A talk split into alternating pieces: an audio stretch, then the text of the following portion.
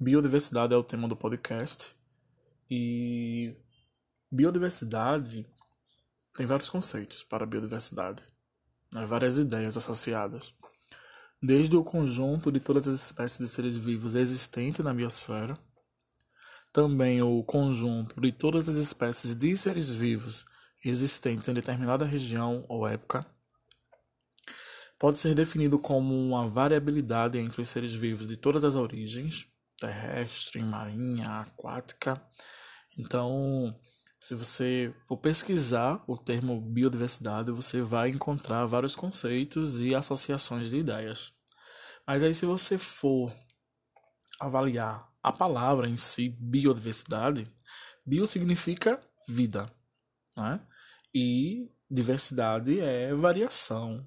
Então, é, a ideia associada ao termo biodiversidade vai estar relacionada a uma diversidade biológica, uma variação né, da quantidade infinita de seres vivos que existem. Tá? Então, a, a biodiversidade ela reúne todos os seres vivos existentes na biosfera. Tá? Então, a gente já encontra aqui um outro termo, biosfera, bio, vida novamente, claro, e a esfera seria o nosso planeta. Então, a biodiversidade ela é um elemento macro, né? Ela reúne todas as formas de vida que estão distribuídas em todo o planeta. Daí compreender esses fatores físicos e geográficos se faz necessário para entender como é que funciona o ecossistema e perceber a biodiversidade que vai estar atrelada a esse ecossistema, certo? Ah, todo o ecossistema ele vai possuir componentes. Esses componentes eles podem ser bióticos e abióticos, tá? Os componentes bióticos eles são todos os seres vivos que vivem em um determinado local, enquanto que os componentes abióticos são os fatores físicos, químicos, geológicos, geográficos do ambiente. Por exemplo, água, luz, solo, umidade, temperatura, nutrientes, relevo, hidrologia, é, todo esse conjunto compõe esses fatores físicos, tá? Então, a biodiversidade ela traz essa é, a necessidade dessa compreensão. Né? Então, quando a gente pensa em fauna, flora e vegetação, fatores bióticos. Né? Quando pensamos em interferência do clima, precipitação, tipos de solo, luz, água, temperatura, umidade, nutrientes, fatores químicos e físicos. E ainda vem a questão do relevo, do clima, é, do clima e da hidrografia em relação aos fatores geográficos, né, compondo algo maior que é o ecossistema.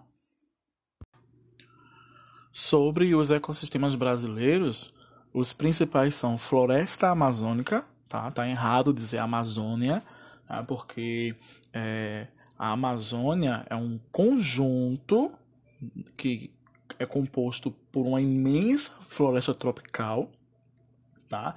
Mas aí é, a Amazônia em si, né? O ecossistema Amazônia, ele não pertence só ao Brasil. Então, se a gente fala de ecossistema brasileiro, o correto seria a floresta amazônica brasileira, tá? Porque a floresta amazônica é, ela ocorre em vários países da América do Sul, tá certo? Então, a Amazônia Internacional, por exemplo, é uma área ao norte da América do Sul a qual abrange nove países. Então imagina o tamanho dessa floresta. E aí, é claro, temos o Brasil, a Guiana Francesa, Suriname, Venezuela, Colômbia, Equador, Peru, Bolívia, tá?